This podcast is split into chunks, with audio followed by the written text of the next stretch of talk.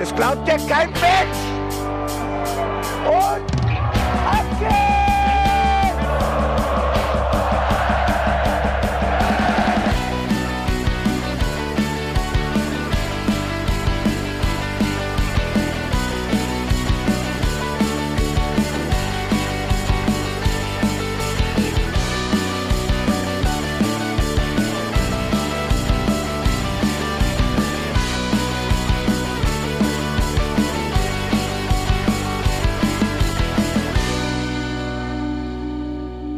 Hallo und herzlich willkommen zum Hinterhofsänger-Talk. Wir sprechen heute über das erste Auswärtsspiel der Saison. Und ich freue mich, dass wir darüber sprechen dürfen. Oder freue ich mich? Ich weiß es noch nicht. Ich bin Felicitas Boos und ich freue mich jedenfalls trotzdem, dass der Bene da ist. Hallo. Moin, moin. Und der Janni ist auch hier. Ei, Gude. Ja, freut ihr euch, dass wir über dieses Spiel reden? Ja, endlich mal wieder kritisieren. Ich äh, bin nicht total scharf drauf, habe schon länger nicht mehr gemotzt. Das entspricht so meiner Stimmung. Das Wetter ist dementsprechend grau, motzig, ein bisschen angesäuert. Wunderbar.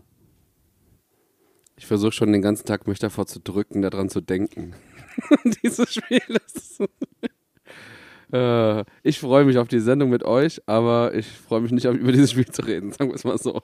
Ja, wir nehmen das einfach den Spirit aus der letzten Woche mit, wo Jan sagte, ähm, wir können jetzt endlich mal wieder kritisieren, ohne in Panik zu verfallen. Also alle Leinen los und heute wird, glaube ich, nur kritisiert. Oder fällt euch irgendwas Positives spontan zu diesem Spiel ein?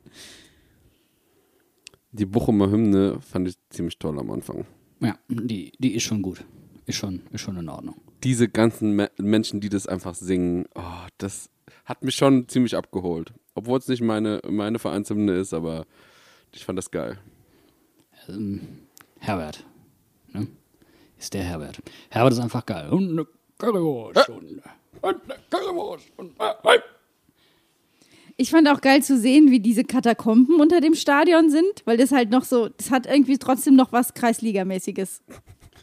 so geil, das ist einfach wo die, wo die Gästeleute hochgehen. Äh, Monster 5 hat auf dem Instagram-Kanal dieses Video gepostet und da ist einfach ein rechter Winkel drin und dann müssen sie darüber. das sieht einfach so scheiße aus. Sieht einfach so aus, als hätte sich da jemand überhaupt gar keine Gedanken gemacht, wie man das hätte lösen können und so, so, eine, so eine nachträgliche Frickellösung. So, ah, die müssen auch irgendwo rein, dann machen wir das hier.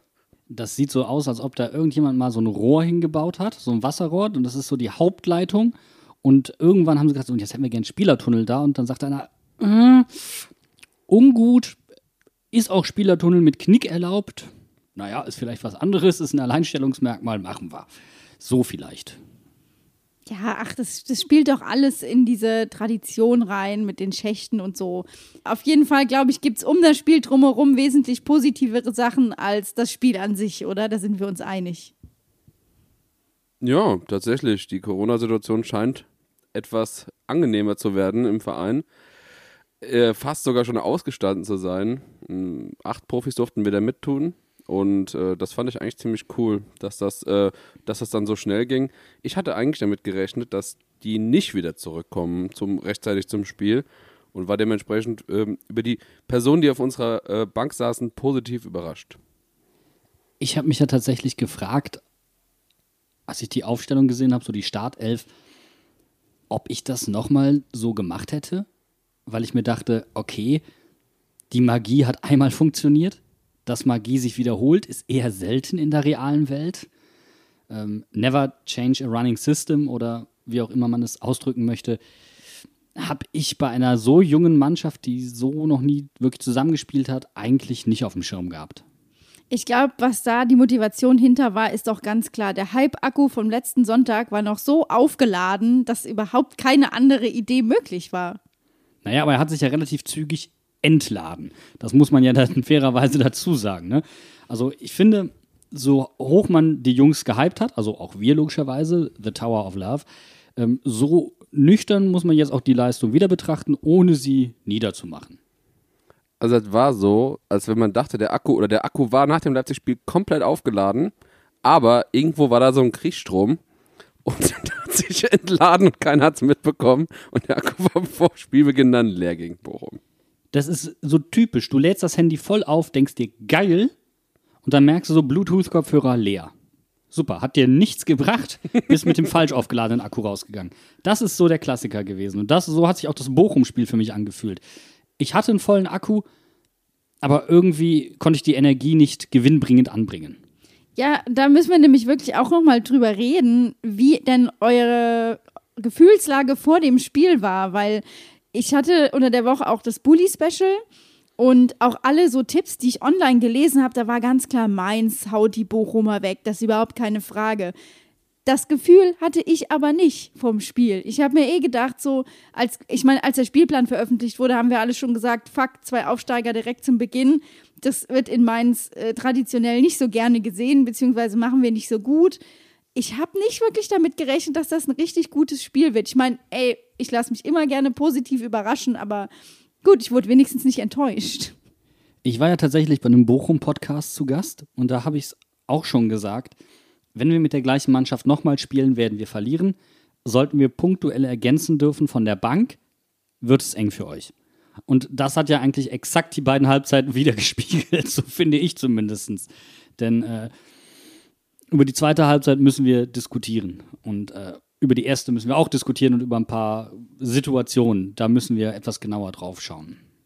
Und das hat alles irgendwie nicht so einfach gemacht. Äh, ich habe keine ähm, also bis jetzt kurz vor der Aufnahme keine Zusammenfassung gesehen, weil ähm, mein, mein lineares Fernsehen kaputt ist und ich konnte die Sportschau nicht gucken, beziehungsweise nicht aufnehmen.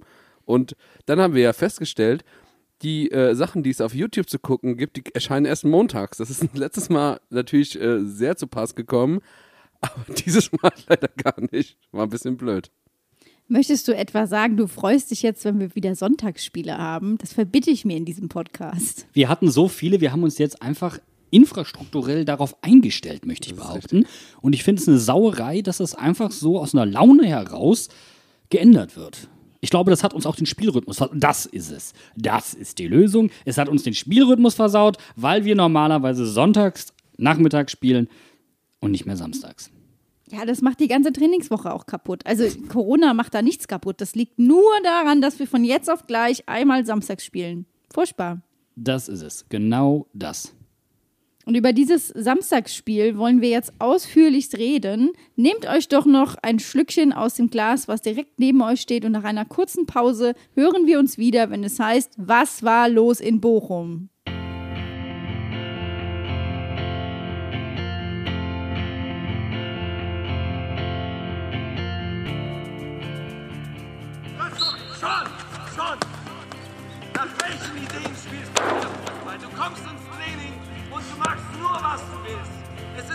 Einziger Ball dabei für unser Spiel. Es ist nur dein eigenes Spiel. Hier noch ein Trick, da noch ein Trick und hier noch eine Idee. Und keine einzige klappt davon. Mir steht's hier oben, ehrlich. Jeder spielt den Ball tief, aber du hast eine bessere Idee. Ja, die klappt auch easy. Ihr könnt hinterherlaufen. Spaß.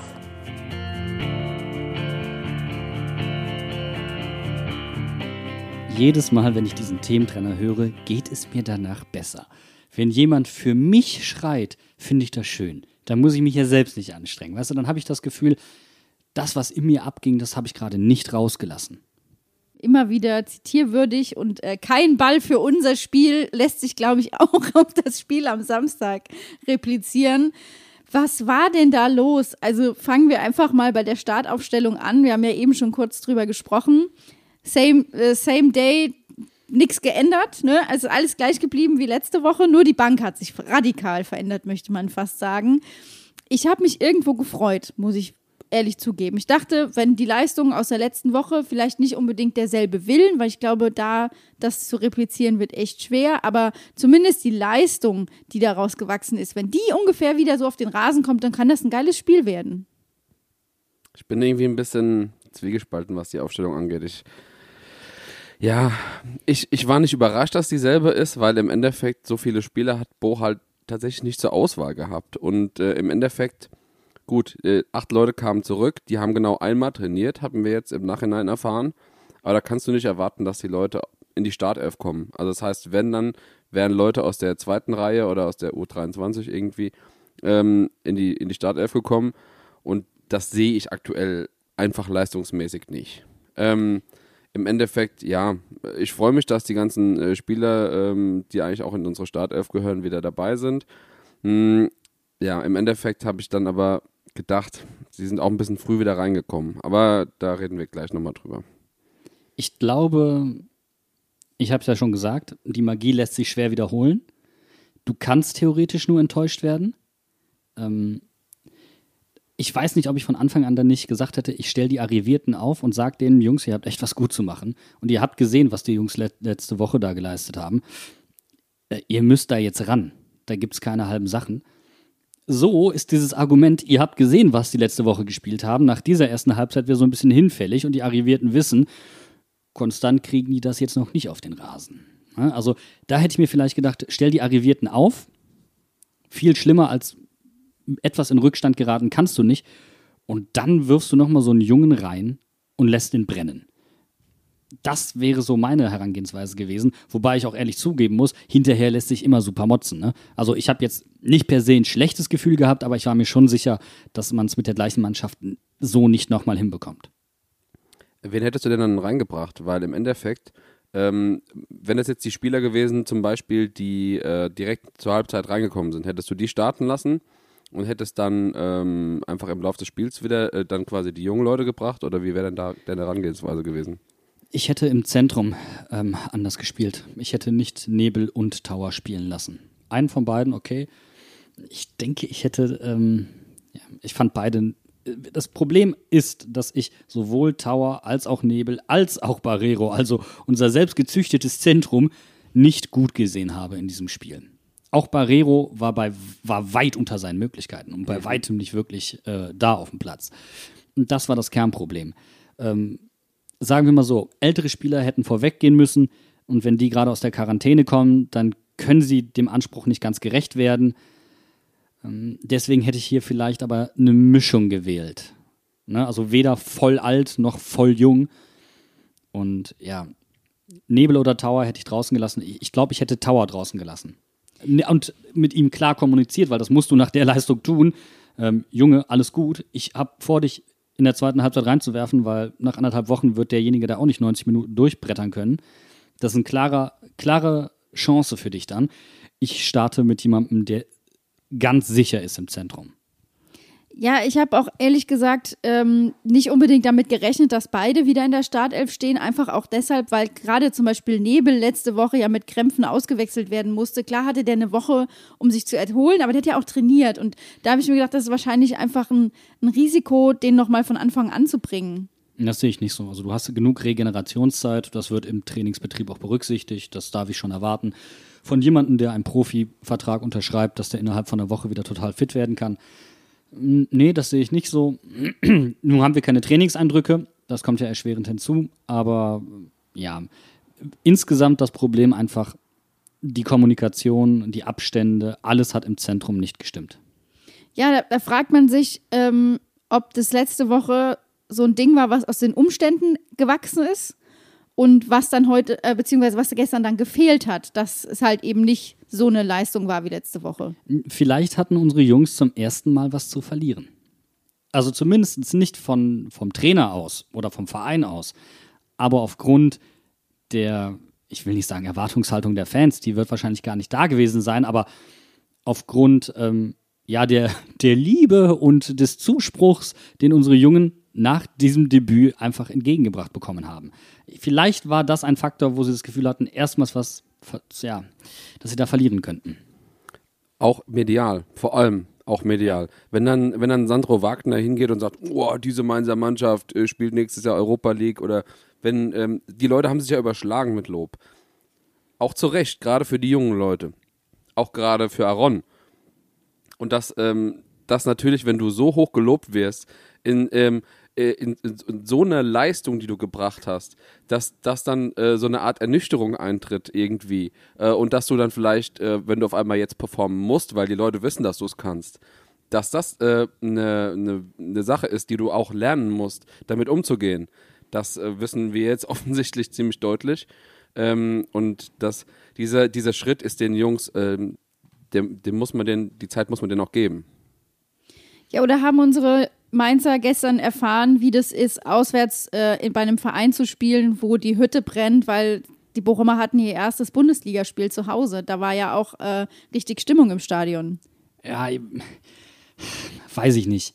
Ja und nein. Also klar, ich glaube eher, dass es keinen Effekt auf die Mainzer hatte, sondern eher einen Effekt auf die Bochumer und dass die dadurch noch zusätzlich beflügelt wurden. Ich glaube aber nicht, dass es einen wirklich negativen Einfluss auf unsere Mannschaft hatte. Das kann ich mir am besten Willen nicht vorstellen. Also als Leistungssportler, ich glaube, da brennst du dann, denen zu zeigen, so Freunde, jetzt kracht's richtig. Nee, das waren für mich andere Faktoren. Ist natürlich auf jeden Fall etwas, was in diese Gemengelage mit reinspielt, aber das sehe ich nicht als ursächliches Problem irgendwie an. Ich glaube, wen aber diese Stimmung richtig gekriegt hat im Stadion, war Gerrit Holtmann. Ich glaube, der hatte da ein bisschen was zu beweisen und äh, ja, das Tor war ja auch, ist ja durch alle durchgetänzelt. Wie viele hat er ausgetrickst und ausge und stehen lassen einfach. Also da, da überschlagen sich nämlich jetzt heute die Medien nach dem Motto Bochumer Messi, Gerrit Holtmann. Was war das denn für ein Tor? Also mit Lionel Messi hatte das Ganze tatsächlich relativ wenig zu tun. das muss ich eindeutigerweise. So, so, gern ich Gerrit habe und ich glaube, wir haben das oft genug hier schon bewiesen. Wir lieben den Kerl, allein schon wegen seiner Schnelligkeit. Wir haben ein Fable für schnelle Spieler. Frag mal einen gewissen St. Just. Da wird die Problematik eindeutig, die sich durchs ganze Spiel eigentlich gezogen hat. Nebel, Tower und Barrero, ganz unsaubere Zweikampfführung, waren häufig zu spät, zu fahrlässig und hatten häufig eine schlechte Positionierung. Ähm, Beispiel genau dieses Gegentor. Ähm, er wird von Wittmer gestellt. Er zwingt ihn fast zum Stehenbleiben. Das ist herausragend für einen Außenverteidiger. So hat er, hat er den aus dem Spiel genommen. Und dann, das ist die Aufgabe eines Außenverteidigers, ihn aufzuhalten, kommt der Sechser hinzu oder der Achter, um zu doppeln. Barrero kommt hinzu. Aber der macht gar nicht das Zentrum dicht. Der lässt die Lücke zu Wittmer so groß, kam dass Gerrit Holtmann. Der kam zu spät. Nee, er, er, hat auch vorzeitig aufgehört zu sprinten. Er lässt die Lücke zu groß. Er war rechtzeitig da und dann stimmt die Abstimmung einfach nicht. So, und dann kommt das nächste. Er geht leicht von hinten rein und hat ab dem Moment, wo Gerrit den Ball an ihm vorbeiliegt, nur noch die Chance, ihn tendenziell zu faulen, wenn überhaupt. Das heißt, er steht schon falsch. Er müsste eigentlich Gerrit fast vorher überholen oder zumindest auf gleicher Höhe sein. Er ist knapp hinter ihm, weil er zu früh aufhört zu rennen und hat dann eine schlechte Position zum Verteidigen. Das ist der erste Fehler. So. Und dann kommt der nächste. Und das ist dann halt, naja, das ist dann halt eben Tower. Wittmer läuft noch ein Stück mit und übergibt dann quasi. Der kann ja nicht einfach von außen einfach mit reinlaufen. Ich meine, wir haben da, wir hatten drei Innenverteidiger. Da muss der Außenverteidiger nicht noch mit reinlaufen. Das ist ja Schwachsinn. Der übergibt quasi also an Tower und der macht einen katastrophalen Fehler. Der geht in die Klohaltung. Die Klohaltung bedeutet, du rennst auf jemanden zu und bleibst dann mit beiden Beinen, gräbst die in die Wiese und gehst in eine Hocke. So wie auf dem Pott halt. Und dann stehst du. Und das ist wunderschön, weil ich gehe einfach an dir vorbei, du machst gar nichts mehr. Ist ja eh in Bewegung. Holtmann kommt ja mit Tempo und davon hat er nicht mal wenig. So, der bleibt stehen. Das ist ein Problem. Gerade bei Pressing ist es so, egal in welcher Situation, wenn ich Druck auf den Gegner ausüben möchte, ich ziehe durch. Wenn ich ihn faule, okay, die Aktion ist aber ballorientiert. Wenn ich stehe, der legt den Ball an mir vorbei, ist es das Foul nur noch mannorientiert. Also da auch schon ein Fehler. Also dieses Stehenbleiben schlechtes Verhalten. Eigentlich am besten muss er leicht offen stehen, damit er Tempo mitnehmen kann. Er muss ihn aufnehmen. Hat er gar nicht gemacht. Er hat ihn einfach passieren lassen. Und dann kommt das, was ich immer wieder sage, wenn die Innenverteidiger oder die Halbverteidiger blöd aussehen, ist der Fehler meistens in der Kette vorher. Haki muss dann rausrücken. Wir haben drei Bochumer, die tief stehen. Einen davon lässt er dann stehen, ich glaube, das ist Polter, und rückt raus, um vorzuverteidigen. Ja, da kommt er dann zu spät. Das ist der Erste, der, der zu spät kommt. Aaron kann gar nichts mehr machen, außer die Hände hochnehmen, weil das wäre elf Meter. So simpel ist es. Und dann macht Gerrit es gut. So. Und das ist halt wirklich ärgerlich. Der Fehler fängt bei Barrero an, geht dann konsequent über Tower weiter und der Rest hat keine Chance mehr da zu agieren. Ja, und das war so ein bisschen mies, weil man fragt sich ja, wieso darf der so lange laufen und dann aufs Tor schießen? Weil Haki sah halt echt unglücklich aus in der Situation. Ja, was soll er machen? ja, wurde, wurde auch von mir am Fernseher vielleicht jetzt zu unberechtigterweise angeschrien. Ja, du kannst Es, ihm es vielleicht sieht halt super vorwerfen. scheiße aus. Es, Ja, sieht Ben, einfach du kannst vielleicht sagen, er, er hätte noch früher rausgehen müssen. Aber dann guckst du dir Polter an und du siehst, Wittmer rutscht erst dann ein, erst dann können die, die hinten in der Kette sauber übergeben werden, erst dann ist Polter nicht mehr komplett freistehend, weil ich glaube, den Pass hätte, hätte dir Holtmann in dem Moment gespielt. Leicht Obwohl diagonal ins Fuß Zentrum. Ja, ist ja egal, aber die Gasse wäre ja relativ groß gewesen in dem Mhm. Moment. Er hatte fast keine andere, also das ist vielleicht, sind das zwei Millisekunden vom Timing her, die da unterscheiden. Aber den Innenverteidiger oder Halbverteidiger in so ein Timing-Problem zu zwingen, das ist ja das eigentliche Problem. Klar sieht er dann nicht blöd, also sieht er dann nicht gut aus und sieht ziemlich blöd aus, aber für mich liegt nicht der Fehler deutlich vorher. Und dann wird auch noch Zentner getunnelt. Das war so dann die, die Maximalstrafe. Gerrit darf einmal durch den ganzen, der darf einmal durch die ganze Abwehr laufen, lässt alle stehen, alle sehen irgendwie doof aus und der Torwart wird noch getunnelt und es ist ein reguläres Tor. Was, was mir noch aufgefallen ist bei Tower, der ähm, wollte eigentlich dann hinter den äh, Verteidigern, also äh, hinter Bell und Hack durchlaufen, oder ist auch dann durchgelaufen, aber er hat kurz innegehalten. Wenn er ähm, eine ne Sekunde oder eine ne Bruchteil von einer Sekunde weniger äh, innegehalten hätte und durchgelaufen wäre, hätte er quasi ähm, Holtmann das zweite Mal stellen können. Also du meinst, er hätte mit ihm den einen Kunku gemacht. Und wenn, Von, vom Ball und Wiese getrennt. Du, ganz ehrlich. Wir, wir wissen ja seit letzter Woche, er kann auch präzise arbeiten. Also im Endeffekt. Ja, total. Aber diese, diese Zweikämpfe unserer Sechser respektive Achter, die sind, äh, ähm, sind mir persönlich öfter aufgefallen. Eine Situation, Zweikampf Polter gegen Barrero an der Mittellinie. Da hast du gesagt, Bene, ist ein klares Foul vom Polter, der bleibt einfach stehen, macht sich krumm und nimmt den, nimmt den, äh, Polter nimmt den jungen Barrero aufs Arschgeweih. So. Im Endeffekt ist das aber einfach blöd verteidigt. Also er, er guckt, er guckt nicht, was macht er, er guckt nur auf den Ball. Und er war häufig viel zu ballorientiert.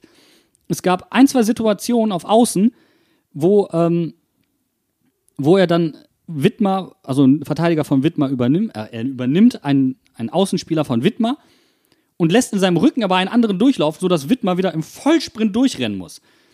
Also er hat häufig nicht geguckt, was um den Ball herum passiert. Also Barrero leider überhaupt kein gutes Spiel von ihm.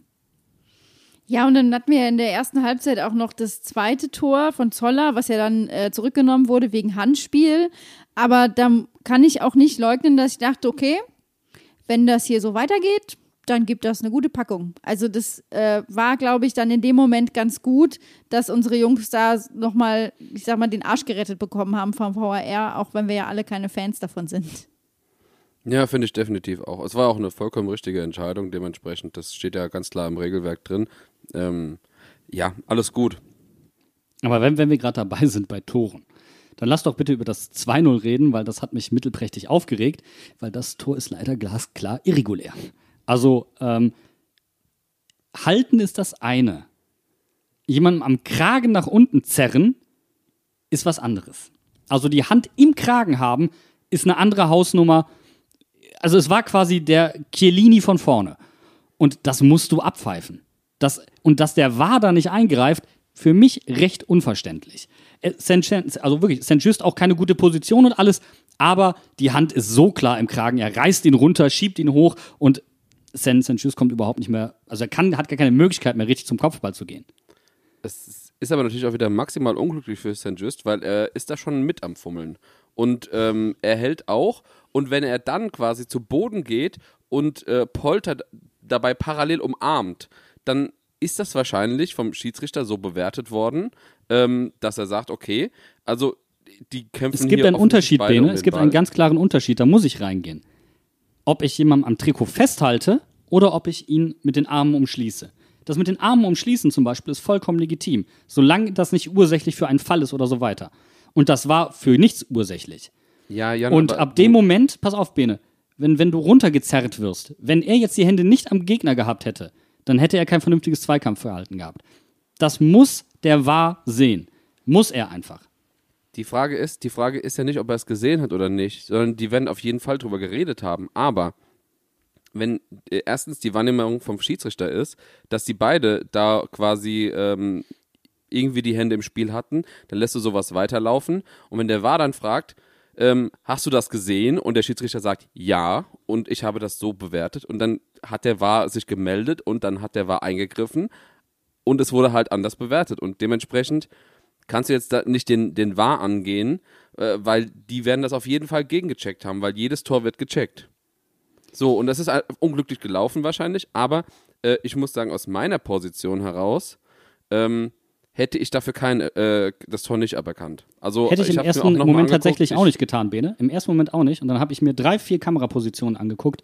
Und es ist wirklich der Griff oben in den Kragen rein. Nicht am Trikot oder wie auch immer am Körper, sondern in den Kragen. Da, wo der Stoff gar nicht mehr nachgibt. Und das ist einfach eine ganz, ist ein komplett anderer Regelverstoß als ein einfaches Trikot ziehen, beispielsweise. Ne? Ja. Und das muss, dann kommen wir zur Position von Ittrich, der in weiten Teilen ein souveränes Spiel gemacht hat, aber hin und wieder falsch stand. Und er ist mehrmals auf Polters Ziehen, ja, erstens das, aber zweitens, mhm. er ist mehrmals auf Polters Ziehen hineingefallen. Es gab später eine Situation, wo Polter das wieder macht, St. Just wieder am Kragen runterreißt, St. Just rutscht der Arm nach oben, weil er nach unten segelt und es wird Handspiel gegen ihn gepfiffen. Also Ittrich in dieser Art der Zweikampfbewertung leider nicht gut. Ja, da können wir vielleicht auch noch über eine Szene reden, die uns Mainzer auch betraf. Und das war nämlich äh, eine Ecke, wo Stefan Bell dann da äh, im Strafraum eingekesselt wird. Und für mich sah das so aus, äh, als hätten die den da wirklich gefault und es hätte einen Elfmeter geben können. Ich weiß nicht, ob ihr die Szene gerade präsent habt, aber. Ja, da, da standen drei, vier äh, Bochumer äh, drumherum. Ähm, ich denke, das ist eine äh, ne, ne Kann-Entscheidung, aber das war für, aus meiner Sicht kein eindeutiger Elfmeter. Also dementsprechend kann ich damit leben, dass der nicht gegeben wurde. Ähm, Wäre natürlich, ist, ist natürlich immer wieder eine von den Situationen klar, wo du dann so ein Spiel halt auch wieder so einen anderen Spin geben kannst. Also ich finde es auch keine klare Fehlentscheidung, mal davon ganz abgesehen. Ich würde nicht mal 50-50 sagen. Ich würde sagen 40-60 oder 30-70 aber die Hände haben halt im Gesicht vom Gegner nicht zu suchen und schon ja. gar nicht, wenn du von hinten kommst. Beide Hände auf den Schultern. Hm, es gibt Schiedsrichter, die pfeifen dir sowas und dann hätte es keine Argumentation vom VAR gegen diesen Elfmeter gegeben. Sagen wir es mal so. Ich hätte es insgesamt bei der Linie einfach nicht gepfiffen. Ganz einfach. Ich habe mich im ersten Moment aber schon aufgeregt, muss ich ehrlicherweise zugeben. Also war jetzt nicht so. Ich habe mir gedacht, also wenn wir schon ähm, nicht anders ins Spiel kommen, dann vielleicht so. Und ganz ehrlich, äh, dem Bella Coccia ist da auch mal kurz das Blut in den Kopf geschossen, weil der hat Panik bekommen, weil er genau wusste, es ist eine Grenzsituation. Ja, aber da haben wir auch wieder trotzdem einen Punkt, was gestern, was mir gefallen hat. Und da werde ich auch bei bleiben. Ich finde, Aaron und Nebel sind ein Dream-Team für alle Standards. Die zwei, wenn die zusammen zur Eckfahne gehen oder irgendwie einen Freistoß schießen, das ist, hat für mich äh, als Zuschauer und ich finde auch äh, als Fußballexpertin das ist eine andere Nummer. Ja, es, es, macht, es macht Spaß, wieder bei Ecken zuzugucken. Es ist nur leider so, dass die Bochumer auch sehr gut Ecken verteidigen können und ähm, dementsprechend dann nicht wirklich viel Gefahr ausgestrahlt wurde, außer über den zweiten Ball. Da hatten wir, glaube ich, zwei, drei Situationen, zweimal Aaron und einmal äh, Lee, die äh, nach der Ecke nochmal zum Abschluss kommen von außerhalb vom 16er. Ja, war natürlich nicht wirklich viel Gefahr durch diese Situation, aber im 5-Meter-Raum und direkt so angrenzend daran haben wir eigentlich fast kein Kopfballduell gewonnen nach einer Ecke oder einem Freistoß. Um ehrlich zu sein, kamen wir überhaupt nicht zu klaren Torabschlüssen. Also erste Halbzeit, ich glaube, bis auf die Aktion von Niklas Tauer, mhm. die Weltklasse von Riemann gehalten wurde. Also das mhm. war eine überragende Torwartleistung. Hatten wir keine einzige direkte Torchance.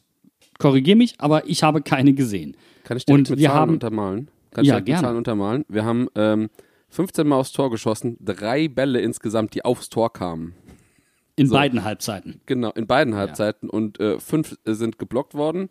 Und dann kannst du dir ausrechnen, sieben oder was äh, sind dann ähm, daneben gegangen. Also das war überhaupt keine Präzision im Angriffsspiel. Und eins der Probleme war leider Lee. Also Lee der hat als Neuner diesmal nicht so gut funktioniert oder als eine der Spitzen. Der stand häufig mit dem Rücken zum gegnerischen Tor, ähm, hatte also keine offene Stellung, konnte den Ball nicht direkt mitnehmen. Der hat sich dann häufig fallen lassen, um Bälle zu bekommen und hatte dann eine schlechte Position. Und häufig stand er den Leuten dann auch im Weg. Und das hat sich erst gebessert, als man dann so gegen Ende der ersten Halbzeit ähm, umgestellt hat. Defensiv dann auf ein flaches 4-4-2, wenn ich das richtig beobachtet habe. Und erst dann kam diese gegenläufigen Bewegungen. Lee kam entgegen, Tower ging tief, ups, Torchance. Und diese Bewegung gab es ein, zwei Mal und beide Male ist es relativ gefährlich geworden. Das andere war, glaube ich, eine Hereingabe von Aaron. Ja, und da habe ich mich auch so geärgert, weil ich hätte mir so sehr gewünscht, dass Lee zeigen kann, dass er als Neuner gut funktioniert bei uns. Weil wir brauchen, sorry, aber wir brauchen eine Alternative zu Adam Soloy. Das hat dieses Spiel auch wieder bewiesen. Ich meine, alle, alle schreien nach einem Stürmer, aber es wäre halt auch so schön, wenn Lee als Neuner einfach funktionieren würde. Das ist das alte Leid auch wieder, das ist mir, ist mir bei Lee zum Beispiel aufgefallen. Ähm, er springt unter Bällen durch. Da kommen die Flanken und die kommen nicht mal schlecht. Und äh, Flanken hatten wir gestern 24 Stück, allein 12 von Aaron. Und, und Lee kommt einfach nicht dran. Der ist an, unter drei Bällen durchgesprungen und das finde ich so ärgerlich, weil der war in der perfekten Position. Und wenn der, dem fehlen drei Zentimeter oder so und dann hätte er den Ball gemacht. Und ich habe das Gefühl, dem, dem fehlt dieses Shinji Okazaki-eske, dieses auch mal Bälle zu bekommen, die du eigentlich physisch nicht erreichen kannst. Oder so äh, De Blasis-eske das finde ich halt schade, weil, weil die Körpergröße ist ähnlich als bei, wie bei beiden. Wir haben halt generell keinen Stürmer, der in der Lage ist, eine schlechte oder mittelmäßige Leistung von Mainz 05 zu kaschieren. Und das ist das Problem. Und so jemanden brauchst du aber mal gegen einen tiefstehenden Gegner, wenn du selbst nicht in der Lage bist, wirklich was aus dem Spiel heraus zustande zu bringen. Der dir vielleicht diese eine Chance, die du hast, reinmacht. Und das wäre gestern Gold wert gewesen. Und Adam Soloy, ich werde, glaube ich, jetzt in seinem dritten Herbst mit ihm nicht mehr ganz warm auf dem Feld. Das wäre, ähm, ich kann nicht so unterschreiben und es wäre noch nett ausgedrückt. Ähm, ich meine, bei Elversberg hatten wir den Fall, dass Johnny unzählige Chancen hatte, aber er hat dann immerhin zwei äh, relativ noch reingemacht. Aber der ist zum Beispiel gestern im Spiel komplett für mich untergetaucht. Also der, den habe ich fast gar nicht gesehen. Ja, das, das war, fand ich fast schon ein bisschen gruselig. Ja, Johnny haben sie hervorragend aus dem Spiel genommen. Ja. Ähm, deswegen halt auch, weil wenn Lee tief gegangen ist, ist er halt, also wenn Lee entgegenkam, ist äh, Johnny halt tief gegangen und dann kam der Ball nicht und so weiter und so fort. Also ja, das war einfach nicht gut. Aber vielleicht würde ich an der Stelle gerne dann doch mal die gute Leistung der Bochumer ein kleines Stückchen rausstreichen wollen, denn sie war solide, die Leistung. Das kannst du, für einen Aufsteiger war das echt in Ordnung. Ähm, und ich fand es vor allen Dingen bemerkenswert, wie ruhig sie aufgebaut haben. Ja. Wir, haben wir haben erst angegriffen, zehn Meter nach der Mittellinie. Also wir haben gar nicht hoch angegriffen. Wir haben, nennen wir es mal, ein, ein tiefes Angriffspressing oder ein hohes Mittelfeldpressing eher. So. Und die haben die Viererkette ganz breit aufgestellt und in der, in der Mitte hat der Torwart die Bälle verteilt. Es gab eine kritische Situation, als er gerade ins Zentrum durchgepasst hat. Da wären wir fast durch gewesen. Aber ansonsten, auch vom Torwart, nochmal, Riemann, der war damals auch schon im DFB-Pokal gegen uns im Dezember. Bärenstark und ist damals von Jan Moritz Lichte gelo äh, gelobt worden. Diesmal auch wieder. Und sie haben es dann ganz ruhig aufgebaut, indem ein Achter respektive Sechser entgegenkam. Der hat den Ball bekommen. Sie haben es nach außen gegeben. Wir haben im Zentrum eng gestanden, eng zusammen, wollten das Spiel eigentlich auf Außen haben, um da den Zugriff zu kriegen und haben ihn nicht bekommen. Und was mich dann verwundert hat, ist, Widmer stand sehr hoch. Die ganze Zeit und hat probiert, früh anzulaufen. Aaron stand wesentlich tiefer. Wesentlich tiefer. Was für mich den Eindruck hatte, wir probieren Holt mal ein bisschen wegzuhalten. Wenn, dann verleiten wir sie dazu, dass sie über rechts kommen. Und das hat halt leider nicht gut funktioniert an der Stelle. Also anders kann ich mir nicht erklären, warum Aaron phasenweise so tief gestanden hat bei Ballbesitz Bochum. Und Nebel dementsprechend halt ein bisschen im luftleeren Raum umhergerannt ist und quasi nur hinterhergelaufen ist, weil häufig war der Fall, sie haben auf den Außenverteidiger gespielt, der ins Zentrum, haben ein kleines Dreieck gebildet und das war's. Und das ging doch dann zu einfach, auch deswegen, weil häufig Tower und Barrero dann zu tief standen. Da haben also auch die Abstände zwischen Abwehr und Sturm dann nicht ganz gepasst, obwohl wir nicht so hoch angelaufen sind. Ja, so kann man das knapp zusammenfassen. Gut gedacht und schlecht umgesetzt oder Pech gehabt, weil Bochum einfach nicht drauf reingefallen ist. Ähm, Aber das war, das fand ich auch so lustig in der ersten Halbzeit, als die Trinkpause war und Bodes quasi zum kurzen Taktik-Talk genutzt hat. Und das war so ein bisschen, das hat, gab, hat mir so Handball-Flashbacks gegeben, so wie so hier äh, Timeout und der Bo steht in der Mitte und zeigt immer so auf seine Hand und alle fragen sich so, was will er denn damit sagen? So, auf die Carbonara gehört noch Parmesan oder was? Oder? Auch ein blindes Huhn findet mal ein Korn. Wenn Vögel picken, machen sie das so. Weil, ne, was, was, was willst du damit sagen? So, hier, ihr seid hier auf dem Platz. Nein, relativ, also bei mir, so wie ich das kenne aus der Zeichensprache, bedeutet das im Zentrum kompakt stehen. so. Das ist meine Interpretation. Im Zentrum ja, also, der Hand kompakt. Genau. Enger zusammenstehen. Alles klar. Lass sie doch Flanken schlagen. Wir sind im Zentrum so gut aufgestellt. Ich meine, wir haben es ja auch im ersten Spiel gesehen. Wir haben drei Innenverteidiger. Was soll denn da passieren, wenn die Flanken schlagen? Ja, gar nichts. Aber das Witzige war ja, dass der Bochumer Trainer den Kollegen Zoller nicht ins Zentrum, sondern auf Außen gestellt hat. Und der Kollege Zoller, ganz abgebrüht, gegen Nebel und gegen den tiefer stehenden Aaron, einen echt guten Job gemacht hat. Das war sehr gut assoziiert und Bo hat ja dann entsprechend mit der Umstellung darauf reagiert und erst diese Umstellung wieder zurückgenommen, ähm, als er dann das Personal gewechselt hat. Also ich glaube, hätten wir von Anfang an mit einer anderen Formation vielleicht agiert, wobei mutmaßen, hören sagen, alle Floskeln, die ihr kennt, eventuell, aber die Mannschaft wirkte dann zumindest etwas griffiger, hatte bessere Abläufe und wirkte auch wesentlich zielstrebiger. Ja, dann lass uns doch über den Dreifachwechsel in der Pause reden. Also Djanga kam, äh, Saint-Just kam und Chor kam. Und ich habe dann auch gedacht, es sind relativ sinnige Wechsel für meinen Begriff, weil ich hatte das Gefühl, dass man auch sagt, okay, da kommt einfach wieder Erfahrung mit aufs Spiel. Chor hat ja dann auch direkt losgelegt und alles umgekretscht, was nicht bei drei auf den Bäumen war und sich direkt auch noch gelb abgeholt. Aber Djanga zum Beispiel, muss ich sagen, der hat echt gebraucht, bis er ins Spiel kam. Und ich, für meine Begriffe, ihr könnt mich da gerne korrigieren, aber so richtig drin war der nicht.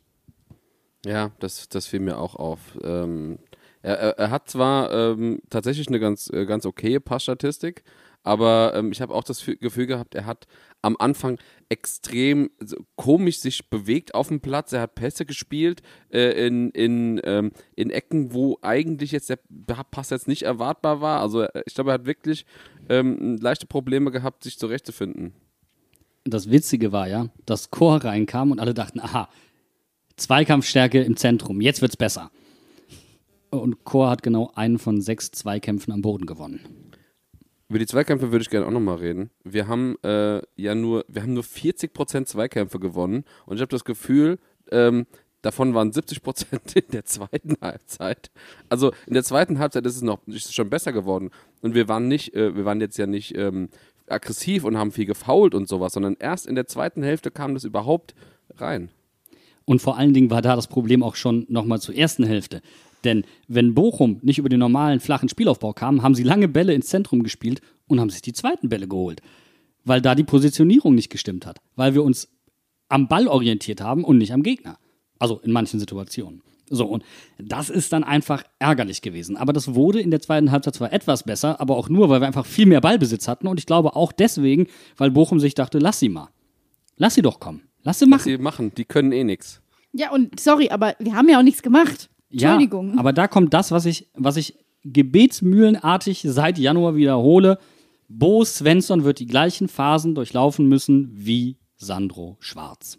Das ist einfach so. Und es wird dieses Spiel, wenn nicht dieses Spiel wirkte so wie Schwarz und Lichte, also du hättest auch, da hätten auch Schwarz und Lichte an der Seitenlinie stehen können. Hätten wir die Trikots ausgetauscht, hätten uns dieses Spiel von einem Jahr gezeigt, hätten wir gesagt, jo, mh, exakt, 1 zu 1 die Mannschaft. Und woran liegt das? Das liegt einfach daran, dass du, wenn du im Ballbesitz bist, einfach andere Abläufe hast. Es wird einfach schwerer zu verteidigen, wenn du, also du brauchst eine Absicherung. Das sind alles Mechanismen, die sich einschleifen müssen. Einer Mannschaft im oder mit Ball besser zu machen, ist einfach schwer. Es ist wirklich anspruchsvoll. Du kannst es nur durch situativen Ballbesitz machen.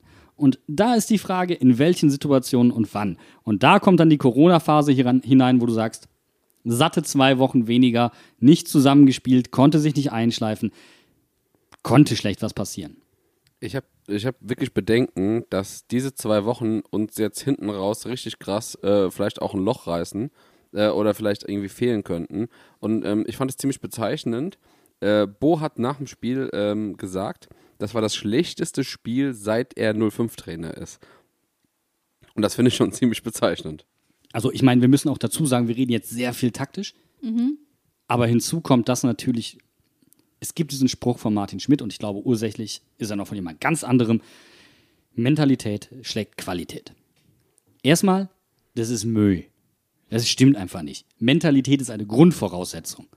Und wenn eine Mannschaft, die mehr Qualität hat, die gleiche Mentalität an den Tag legt, ist sie nicht zu schlagen. Jetzt kannst du natürlich sagen, wir hatten nicht die gleiche Mentalität wie Bochum, deswegen haben wir verloren. Ja, das ist in Teilen richtig, aber wir haben es aber auch in den qualitätsgewichtigen Teilen des Fußballspiels nicht gut gemacht. Und das lag nicht nur am Einsatz. Martin Schmidt hat dann ja auch nach dem Spiel gesagt, wir hätten die Blauen sein müssen. Und das fand ich auch fand ich wunderschön, weil das, was du gerade gesagt hast, ich habe ich hab das Gefühl, uns hat so die, die nötige äh, Giftigkeit gefehlt, dieses Geilsein auf dieses Spiel und ähm, äh, dann diese, das hat der Bo dann äh, auch in der äh, PK gesagt, äh, die Intensität einfach. Also, dass du, dass du reingehst und du, du siehst, die Jungs zerreißen sich gerade. Und da war vielleicht einfach der Berg von den Leipzig zu schlagen, der war halt einfach höher, als ähm, die, von der Leistung zu kommen. Und dann kommt Bochum und dann denkst du so, ach ja gut, hat ja schon vielleicht mal funktioniert und irgendwie keine Ahnung. Aber das ähm, ja, reden wir auch schon seit 100 Jahren drüber. Ja, und ich glaube, das ist jetzt auch die Herausforderung, die eigentlich auch vor der Mannschaft äh, steht, weil du hast diese Initialzündung gehabt gegen Leipzig, wo du sagst, hier heute, wir knallen uns voll rein und Leipzig ist auch ein Gegner, dem wollen wir einfach zeigen, wo der Hammer hängt. Und ja, gegen Bochum, das war jetzt, ich will nicht sagen Müll, aber es war halt schon echt schwierig. Und das, was jetzt eigentlich gebraucht wird, ist so diese, diese, diesen Funken und diese, ja, dieses Wollen, so einschleifen zu lassen, dass das immer da ist, ohne dass du das Gefühl hast, es ist gespielt. Also, dass du, dass du sagst, du hast immer einen Grund-Teamgeist und ein, so eine Grundanspannung in der Mannschaft, dass die geil auf den Rasen gehen und dann anfangen, guten Fußball zu spielen. Und nicht, dass du, dass du sagen kannst, hier, wir, wir sind einfach über die Mentalität so krass gekommen, ne? Und wir hätten die Blauen sein müssen, dass du es quasi immer versuchst, mit der Schiene zu erklären. Weil das reicht ja nicht. Nein, aber das ist eben genau der Punkt. Wenn du, angenommen, du läufst viel, dann könntest du ja in der Bundesliga spielen. Es kommt ja schon auf die Qualität des Laufes an. Klar ist Mentalität eine, ach, Scheißwort, einfach die Einstellung zum Gewinnen wollen, den Ball haben wollen, gierig sein. Das ist eine Grundvoraussetzung. Das mag alles da gewesen sein in gewissen Punkten. Aber sie standen falsch. Sie, haben, sie waren vielleicht auch ungestüm im Zentrum. Deswegen haben sie falsch gestanden. Sind ungestüm in Zweikämpfe gegangen. Auch Tower einmal unterm Ball durchgesprungen, hat den Ball nach hinten verlängert, fast gab es ein Seitfallziehertor. Das, war, das waren schon so kleine Indizien eher von, sie wollten es zu sehr und sind, haben deswegen verkrampft. Und das erinnert mich dann wieder an die Phase unter Sandro Schwarz, wo die Mannschaft die ganze Zeit gewollt hat, aber überfordert war und es so dicht gemacht hat. Und jeder Sportler weiß, wovon ich spreche. Trainiert mal mit einem Muskelkrampf. Fahrt mal weiter Fahrrad, wenn die Waden zumachen. Du musst im Kopf locker lassen vorher. Du, du kannst absteigen, ja, ist okay, aber du wirst nicht wieder aufsteigen. Du musst vorher im Kopf loslassen. Das ist einfach so. Das ist dann der Krampf im Kopf. Ja, zu 100 Prozent. Das klingt so komplett bescheuert. Und du nimmst es vielleicht auch gar nicht so sehr wahr. Aber das, das reicht im Hinterkopf. Es reicht im Hinterkopf. Und vielleicht, vielleicht, und das ist jetzt nur eine Mutmaßung, ich habe gar keinen konkreten Verdacht dahin, vielleicht muss sich Bo auch, und das wird er tun, da habe ich gar keine Zweifel dran, selbst hinterfragen, habe ich diese junge Truppe vielleicht im Vergleich zu Leipzig, wo ich wusste, was ich fordere, ist unmenschlich. Und bei Bochum habe ich das erste Mal Ansprüche gestellt, habe ich sie vielleicht überfordert. Das kann auch sein, wissen wir nicht. Das wäre alles Mutmaßung von außen. Festhalten können wir nur, sie wirkten nicht befreit. Ich glaube, gegen Leipzig hatten wir ja noch eine andere, eine andere Sache. Und zwar, du hast eine Mannschaft gehabt, die quasi überhaupt kein Training zusammen hatte. Die hatten zweimal trainiert vom Spiel. Das heißt, er musste, was er denen vom Spiel mitgeben wollte, enorm runterbrechen. Der hat wahrscheinlich einfach keine groben, äh, keine, keine großen taktischen Sachen gemacht, sondern der hat gesagt, okay, ihr achtet hier drauf, hier drauf, hier drauf und hier drauf. Vier, fünf, so, so Thesen äh, oder Prinzipien, wie, wie man ja sagt. Und ich habe das Gefühl, ähm, das hat sehr gut funktioniert, dadurch, ähm, weil, die, weil die Spieler so, so fokussiert waren halt. Ähm, und weil, das, weil die Not halt so groß war. Und dass das jetzt gegen Bochum, wo die Mannschaft wieder zusammen trainieren kann, und wo Buch kann natürlich auch sagen, okay, gut, wir können es jetzt ganz anders auf den, äh, das Team und auf den Gegner vorbereiten. Ähm, dass das vielleicht dann, wie du sagst, äh, schon so eine Art Überforderung dann war. Oder äh, die Umstellung vielleicht anders und naja, ist auch. Einmal, um das zu präzisieren. Prinzipien, die kennen die alle in- und auswendig. Prinzipien sind sowas wie, wir besetzen konsequent den zweiten Pfosten. Oder wir schwimmen zwischen den Ketten in der und der Situation. Das sind Prinzipien. Die kennen die alle. Das ist Spielidentität Mainz 05. Das können dir, könnt ihr die wirklich hoch und runter beten. Alles gut. Aber das individualtaktische oder in Teilen gruppentaktische Verhalten, das gegnerspezifisch ist. Das wird sehr runtergebrochen worden sein. Oder vielleicht hat man sich darauf konzentriert. Es wird auf jeden Fall sehr prägnant gewesen sein, sagen wir es mal so. Und dann kommt dieser enorme Schub dazu an, an Motivation und Wille, weil den kannst du ja zum Beispiel Leipzig auch nicht absprechen. Die haben es halt einfach in Phasen nicht gut gemacht. So. Und bei Bochum, deswegen sage ich dir, die, sie wollten und sie, sie haben die Füße nicht richtig auf den Boden bekommen. Das ist das Problem gewesen für mich. Und dann ist das immer ein Zeichen dafür, dass da oben etwas nicht ganz gegriffen hat. Ja, dann ist doch jetzt die alles entscheidende Frage. Es war die erste Auswärtsniederlage seit Stuttgart. Also es ist schon verdammt lange her, dass wir auswärts verloren haben. War das eine Katastrophe an der Kastropper oder haben wir einfach in Bo Bochum nichts geholt, Mann? Weder noch. Es war weder eine Katastrophe an der, Kost, an der Kastropper, auch wenn ich das Wortspiel liebe. Und äh, an Gerrit Holtmann möchte ich diese Lage, äh, diese Niederlage echt überhaupt nicht festmachen, weil so viel hatte er damit jetzt gar nichts zu tun. Wobei wir ja sagen müssen, es waren wieder die Ex-Mainzer, die getroffen haben. Und ich habe das Gefühl, also habt ihr das auch gehabt? Du guckst auf die Mannschaftsausstellung, du siehst Polter, du siehst heute und denkst so, oh Gott, stimmt, die gab es ja auch noch. Und dann passiert es auch. Es war der Tag der Ex-Mainzer. Baku, ebenfalls genetzt. Ich wäre dafür, wir nennen es den Tag der Ex-Mainzer. Und dann trifft heute auch noch Avonii. Wo nie trifft. Ja. Also die These ist schon richtig. Es war das Wochenende der Ex-Mainzer. Alles andere, ja, wir hätten einfach einen ehemaligen aufstellen. Warum hat Bo nicht gespielt? Herbert, Das- dann hätte doch, dann hätte doch Adam treffen müssen. Ich wollte gerade sagen, Adam deswegen treffen ist müssen, Adam überhaupt eingewechselt worden. Jetzt verstehen wir das endlich. Naja, aber Jetzt er kommt gehört alles ja, ans Licht. Aber er gehört ja zum aktuellen Kader. Es hätte schon jemand müssen, sein müssen, der nicht zum aktuellen Kader gehört. Aber wenn wir, jetzt, wenn wir jetzt so argumentieren, dann ist ja jeder Spieler, der aktuell dann auf dem Feld steht, gehört dann zum aktuellen Kader. Das heißt, es kann nie irgendeiner treffen. Du hättest eine. Deswegen haben die U23-Spieler so gut funktioniert, Bene. Deswegen, weil sie eigentlich nicht zum Kader gehört haben. Wo ist Nico Bungert, wenn man ihn mal braucht? das war die der war wieder, wieder nicht auf, äh, auf der Bank. Traurig. Ich fand's So. cool, den zu sehen letztes Mal. Das hat mir echt Freude bereitet.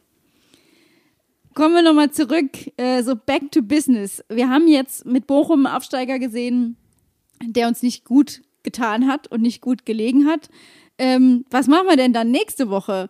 Weil jetzt mal ganz im Ernst, wir sind ja jetzt quasi kommen aus einem krassen Spiel gegen Leipzig, dann haben wir jetzt dieses Spiel gegen Bochum. Wird jetzt alles, pendelt sich jetzt alles bei normalen Null ein und wir spielen 1 zu 1 oder so? Keine Ahnung. Es fühlt sich ein bisschen an, wie wenn du im Smart neben so einem Rennwagen an der Ampel ein bisschen aufholst, den auf den ersten 10 Metern wegziehst und dann in den Rückwärtsgang schaltest. So, uff. Machst So Getriebeschaden sich oder das was? an. Ja. so fühlt sich das ein bisschen an. Aber ich glaube, so tiefgreifend ist die Problematik gar nicht.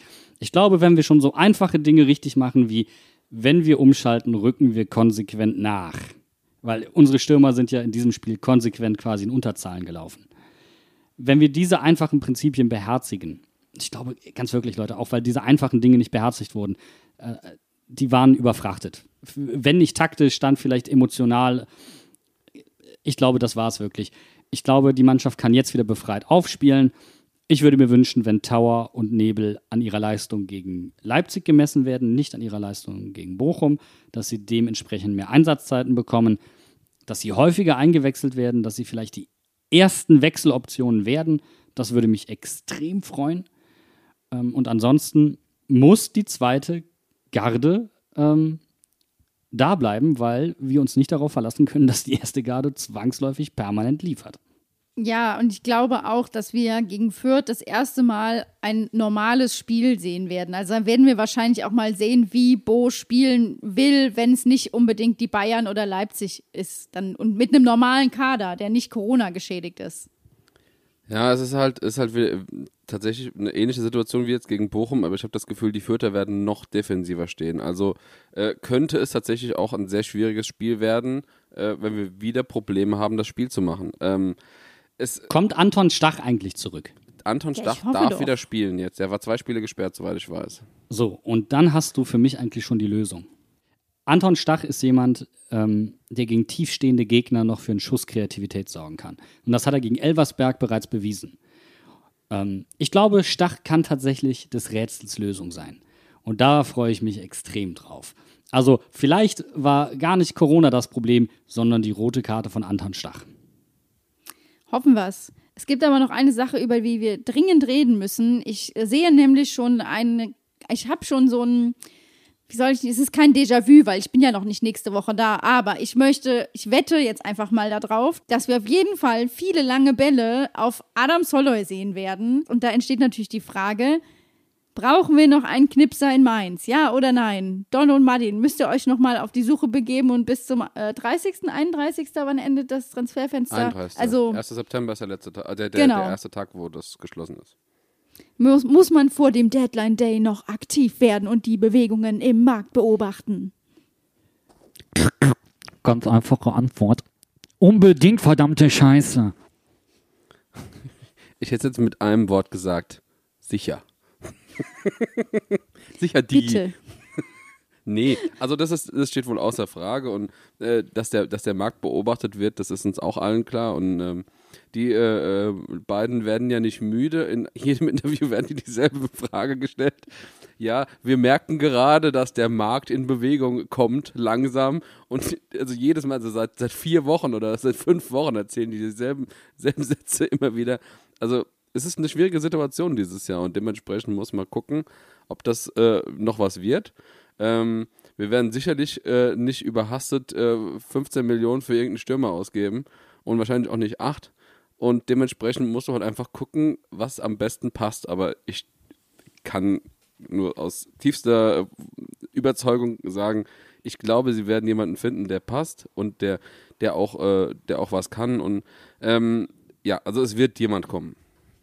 Darauf lege ich mich auch definitiv fest. Weil ich einfach glaube, man muss Adam Soller auch ein bisschen aus Altersgründen in Schutz nehmen. Weil du kannst ihn nicht permanent laufen lassen. Er ist eine bestimmte Art von Spieler, der, wenn er den Ball in den Fuß bekommt, zu, eine wirklich gute Klasse hat, der tolle Aktionen ein, einleiten kann, der auch gute Abschlüsse haben kann, wenn er in die Situation kommt. Aber er muss in diese Situation gebracht werden. Und wir brauchen eventuell einen Stürmer, der auch mal aus dem Nichts heraus ein Tor schießen kann. Und das hast du auch gesehen gestern. Also, er hat ja die eine Situation, wo er den Ball irgendwie so artistisch mit, dem, mit der Hacke äh, annimmt, wo er danach abzieht. Und, also, wenn, wenn er ein bisschen Glück gehabt hätte, hätte er den Ball reingemacht. Und wir haben beim Spiel gegen Genua gesehen, er hat dann irgendwie dann doch ein gutes Füßchen. Also, er kann's. Aber, ähm, man hat halt immer das Gefühl, der Sprint, den er gerade macht, könnte der letzte sein für das Spiel und danach, also nicht, nicht weil er stirbt oder so, der letzte sein, weil er danach müde ist. Tut mir leid. Gott. Bene, auf die, sagen, wir sagen einfach, mit Ist das hier diesem Satz, Altersdiskriminierung? mit diesem Satz beenden wir diese Sendung. Moment wir mal halten- kurz, ist das Altersdiskriminierung? Ich werde dieses Jahr noch 30. Ja, ich bin schon ja- 30 Sekunden. Ja, auf dir hacken wir ja die ganze Zeit rum. Jetzt merke ich das aber erst. Jetzt, jetzt mache ich mir Sorgen. Jungs, ihr seid einfach, äh, ihr werdet schon langsam zum, ich wollte gerade sagen, zum alten Gemüse. Ich, mir fällt gerade kein altes Gemüse ein. Lagergemüse, so Kartoffeln, Kartoffeln. Äpfel, so was man in den Keller legt. Oder was, was man einmacht. Zieh endlich den Schlussstrich. Hält. Gut.